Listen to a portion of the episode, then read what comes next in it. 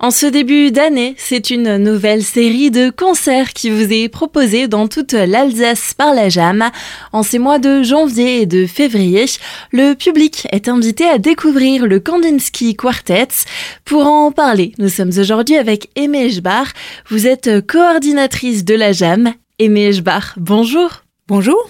Les instruments à cordes auront la part belle lors de cette série de concerts. Absolument. Et puis d'ailleurs, le quatuor à cordes, c'est euh, le seigneur de la musique de chambre, puisqu'il y a un grand répertoire qui lui est dédié et c'est la formation euh, maîtresse.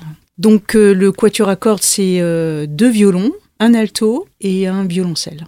Lors de cette série de concerts, quelles mélodies vont donc interpréter le Kandinsky Quartet?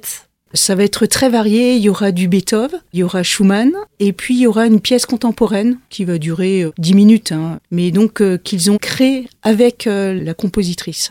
Un petit mot aussi sur les quatre musiciens de ce quartet.